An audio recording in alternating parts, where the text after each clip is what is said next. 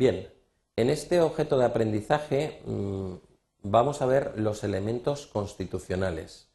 Pretende ser una introducción para todos aquellos alumnos que, se familiaricen con la Constitución sobre las principales fuentes del ordenamiento jurídico y sobre cómo funciona nuestro ordenamiento.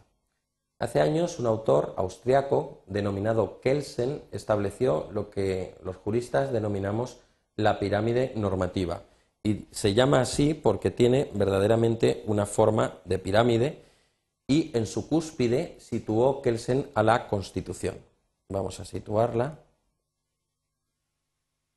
Como puede observarse, la Constitución, si está en la cúspide, es precisamente porque cualquier norma que se oponga a ella debe ser expulsada del ordenamiento jurídico. ¿Quién hace esto? Pues lo hace el Tribunal Constitucional. El Tribunal Constitucional se configura dentro de nuestro sistema como una jurisdicción extraordinaria. El Tribunal Constitucional se regula en la Ley Orgánica 2-79, la cual, pues, eh, de algún modo recomiendo vivamente que sea consultada y está a disposición de cualquier ciudadano en los recursos de Internet tecleando simplemente LO 2 79. Esta ley es la que organiza el Tribunal Constitucional y un poco dispone cuáles son las funciones principales del Tribunal Constitucional. Entre ellas, una brilla con luz propia y es la resolución de las cuestiones y los recursos de inconstitucionalidad. El contenido de estos recursos no es otro que el de intentar ver que las leyes se ajusten a la Constitución y cualquier disposición o parte, no tiene por qué ser entera toda la ley, que se oponga a la Constitución deberá apartarse del ordenamiento jurídico. Ello ha hecho que buena parte de la doctrina diga que el Tribunal Constitucional funciona a veces como un auténtico legislador negativo. Bien, debajo de la Constitución tenemos la ley.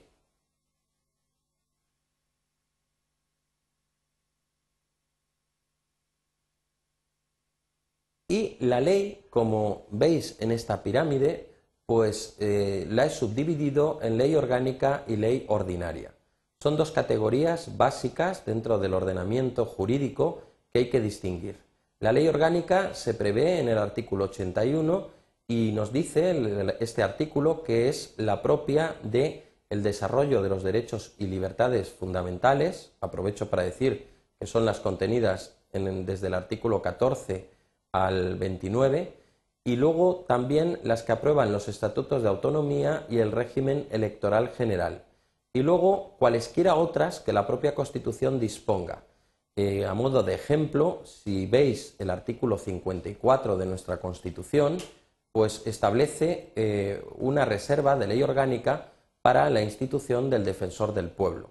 Bueno, pues aquí, ¿qué es una reserva de ley orgánica?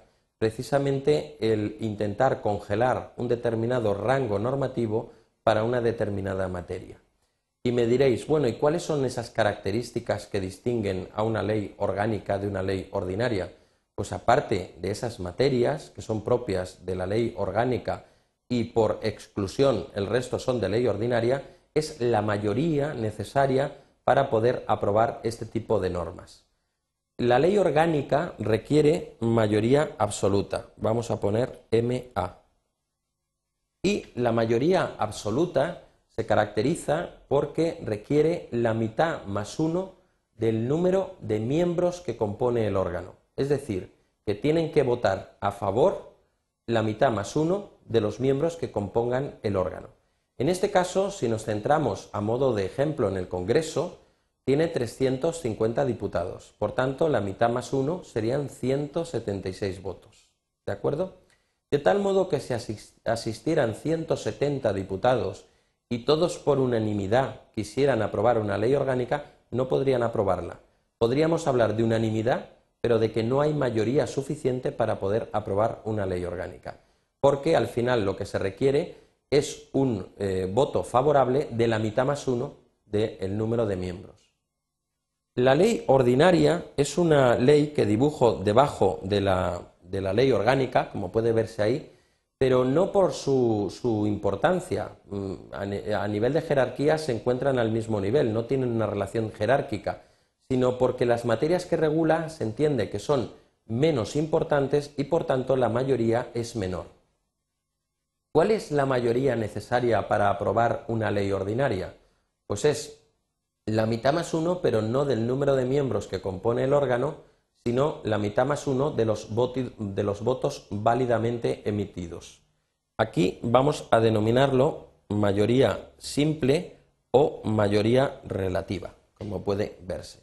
La mayoría simple o relativa es computar los votos válidamente emitidos con independencia de quien haya asistido o no y la mitad más uno conformaría lo que denominamos mayoría simple, que es la necesaria para eh, regular o para aprobar una ley ordinaria. ¿De acuerdo? Por debajo de la Constitución y la ley tenemos la costumbre. La costumbre es una fuente mm, que tiene unas características bastante especiales.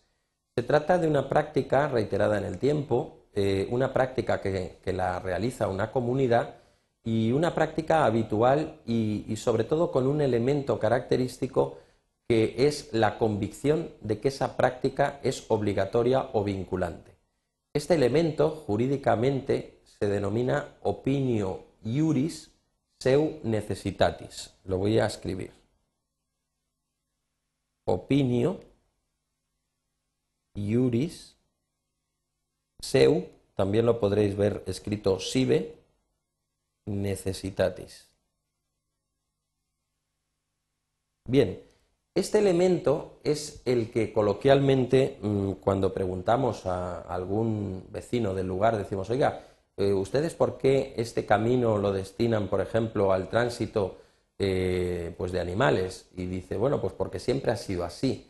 Pues un poco esa frase resume esta convicción por parte de la comunidad de que eso siempre ha sido así. Es decir, que muchas veces no hay mayor fundamento que la práctica habitual y que, bueno, que eso eh, genera a lo largo del tiempo una idea en la comunidad de que esa práctica es vinculante. Hay tres clases de costumbres en derecho, que es la praeter legem, la secundum legem y la contralegem. La praeter legem significa que no hay ley y que entonces, bueno, pues hay una costumbre que está rigiendo esa determinada materia, ¿de acuerdo? La secundum legem es una costumbre que desarrolla o que pormenoriza eh, el contenido de una ley y la contralegem es la que está verdaderamente, prohibida por nuestro ordenamiento porque contraría una ley. Y aquí sí que existe una relación de jerarquía entre la costumbre y la ley, porque el artículo 1 del Código Civil dispone que la costumbre solo regirá en defecto de ley aplicable siempre que no sea contraria a la moral o al orden público y que resulte probada. Por tanto, bueno, pues la costumbre sería el segundo de los elementos de, esta eh, pirámide normativa. Y por último tenemos los principios generales del derecho que los situaríamos en la base de la pirámide.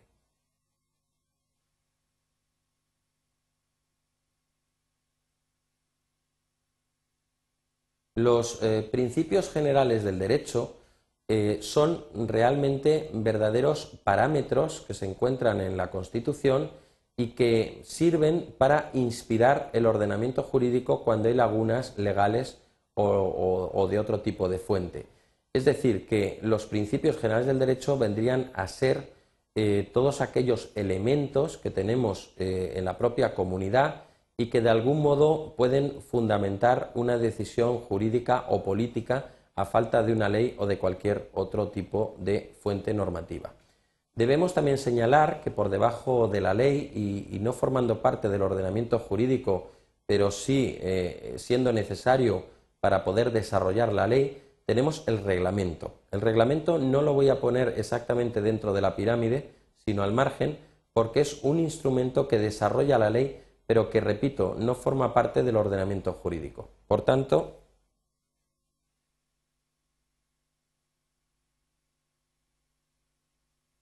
lo situaríamos al margen de la pirámide y sería un instrumento que tiene la propia Administración y el Gobierno para especificar siempre el contenido de una ley. Debo decir que en España no existe la posibilidad de generar o publicar reglamentos independientes, sino que son todos de desarrollo de la ley. La ley a la que desarrollan se denomina habilitante y el reglamento constituye un instrumento de primer orden para que la Administración pueda concretar plazos, procedimientos, administraciones, sujetos, etc. Y con esto concluimos este objeto de aprendizaje.